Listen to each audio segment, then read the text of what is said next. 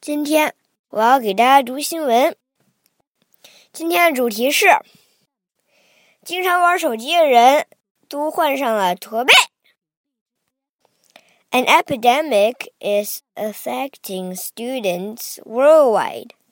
The painful result of our generation being the first to grow up with an endless availability of smartphones, laptops, iPads, and gaming consoles.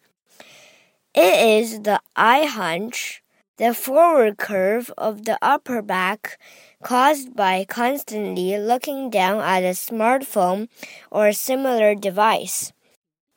The iHunch can result in permanent curvature of the spine and is the underlying problem of the most neck and back issues and up to 50% of headaches.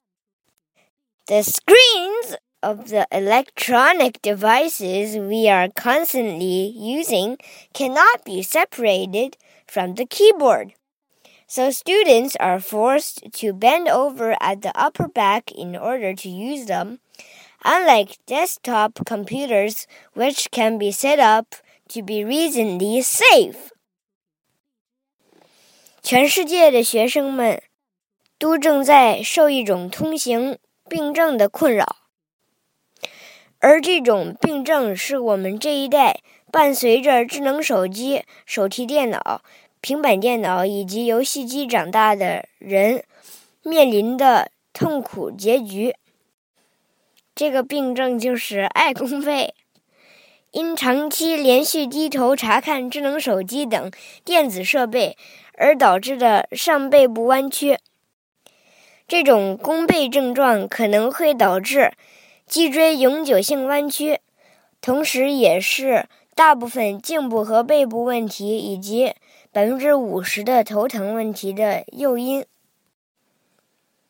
我们经常使用的电子设备屏幕和键盘是一体的，因此学生们使用时难免弓着背。